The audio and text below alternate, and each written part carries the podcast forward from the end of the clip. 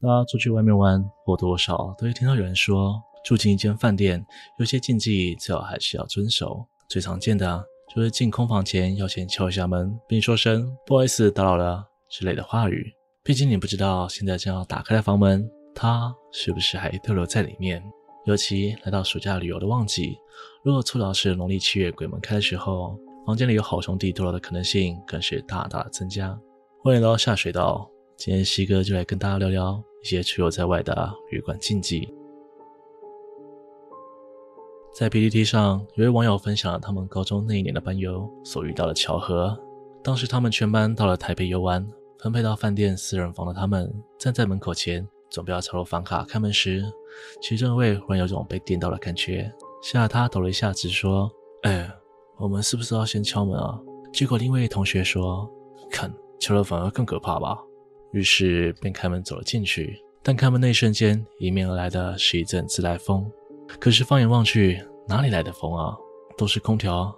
但他还是走了进去，放好行李，开了电视，播点音乐，好像也没什么感觉了。其中一位同学就提议说：“要不要玩个牌？这游戏很简单，大家先各收四张牌，每个人轮流丢出一张，谁先集到四张一样的，就喊一声 ‘spoon’，谁先抢到放中间的汤匙，谁就赢了。玩法蛮简单的。”但其实挺刺激，不输给心脏病。只是玩了两轮后，这位网友开始觉得不太对劲，脸色一沉，问了下刚刚说不用敲门的那位同学：“呃，刚刚是不是都是你在最后丢出了四张四喊四蹦的？”大家瞬间沉默，而且刚刚那阵自然风好像要吹过来了。另一位说着：“如果下一场还是一样，那我们赶紧跑掉去别人房间挤一下吧。”结果大家疯狂点头。他们又再发了一次牌，大家看了看手中的牌，只见刚刚那位说不敲门的同学脸色一阵惨白，一句话都不说，也不回应其他人。只见他突然两手一抖，牌都掉在地上了。大伙儿一看，他四张牌里已经有三张四了，全部人立刻夺门而出。那一晚再也没人敢回去这房间了。我觉得连续三轮四张四的几率也太低了，况且还是我们华人最禁忌的四，非常触霉头。虽然不知道是不是真的因为没敲门而被捉弄，但换个角度想，敲门的确是一种尊重。大家先敲个门，如果真的有回应，那搞不好是饭店给错了房卡，里面还有房客也说不定啊。但如果你敲了门，听到回应，开了门却没看见任何人，那西哥我就在这里等你的鬼故事喽。我想大家或多或少住饭店时都有看过。饭店内的抽屉或者床头其实会放一本圣经，一般来说这是不会打开的。有些说法是圣经已经是翻开的，那这间房或多或少可能会有些问题。一来是房屋人员在你住进饭店之前，本来就应该把房间整理好；二来是圣经里面有几页是跟驱魔有关的，因为圣经里面记载了跟赶鬼有关的记录，更甚至是若圣经旁边还放着更诡异的东西，例如纸钱。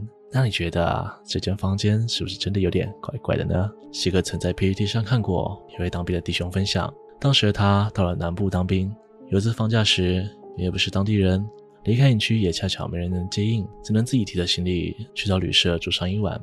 但是手头钱不太够，时间也晚了，只好硬着头皮找上当地便宜的旅社将就将就。大概半夜一点左右，终于要进房间休息了。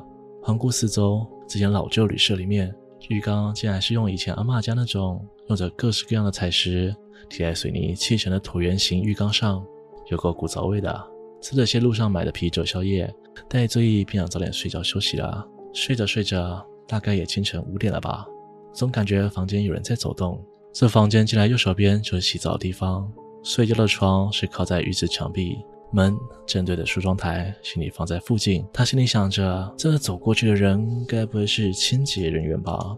毕竟这间旅社这么便宜，如果是清洁人员，早上带着钥匙进来房间打扫，似乎也是一件很平常的事。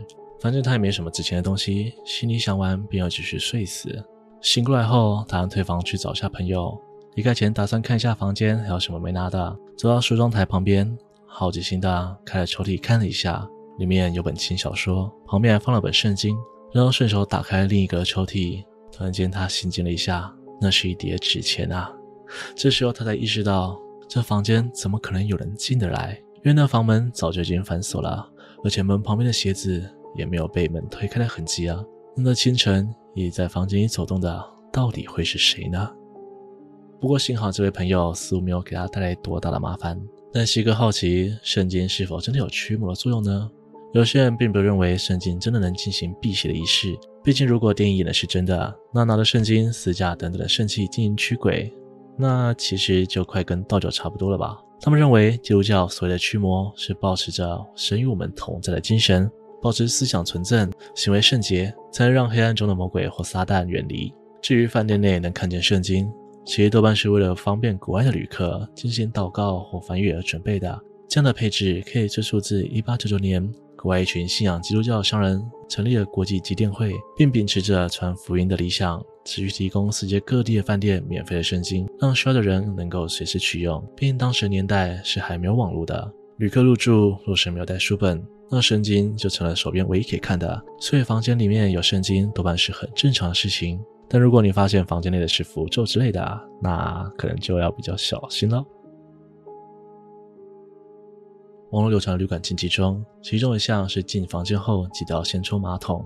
也有一些说法是先冲水，能将马桶内累积的晦气去除，因此也衍生出浴室内的水龙头、浴缸就也能先放水的说法。从科学上的角度来看，冲水除了能把马桶水箱里的旧水换新之外，能检查整个卫浴设备是否正常。毕竟马桶不通，或者一冲下去整个马桶水就要满出来的状况，可能还是比较常见吧。不过你仔细观察一下，水龙头下方的排水管通常是 S 型或是 P 型的，这些水管中间弯曲的部分，在你冲水时，是不是有可能就将新的一批活水停留在这里？如此一来，排水管内深处的臭气就会被这层积水挡住，不然这间房间如果久未入住，这等水流光了。臭味自然就有可能从排水管内飘出来。如果饭店每次又打扫得不够彻底，或许会有比好兄弟更常见的蟑螂窜出来哦。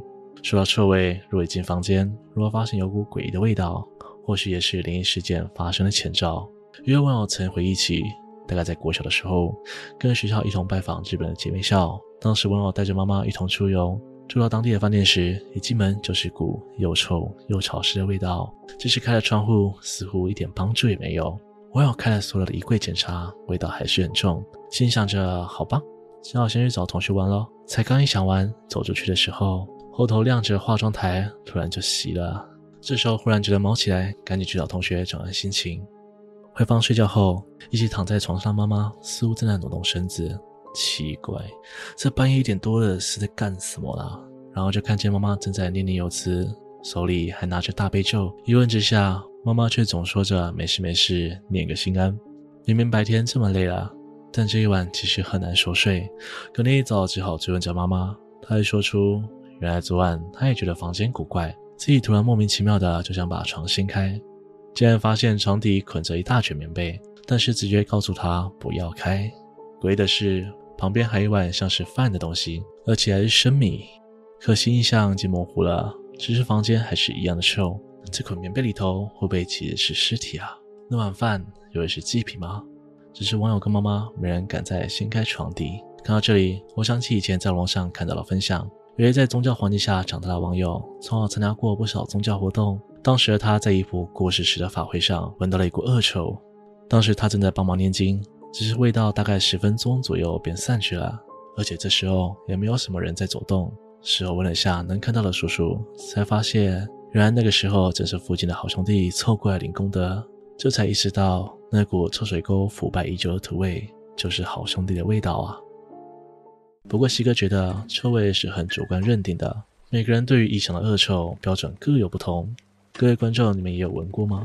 欢迎在底下留言分享哦。如果喜欢我的频道，请帮我按赞。订阅、分享，并且开启小铃铛，才不会错过最新的通知哦。我是西哥，我们下次见。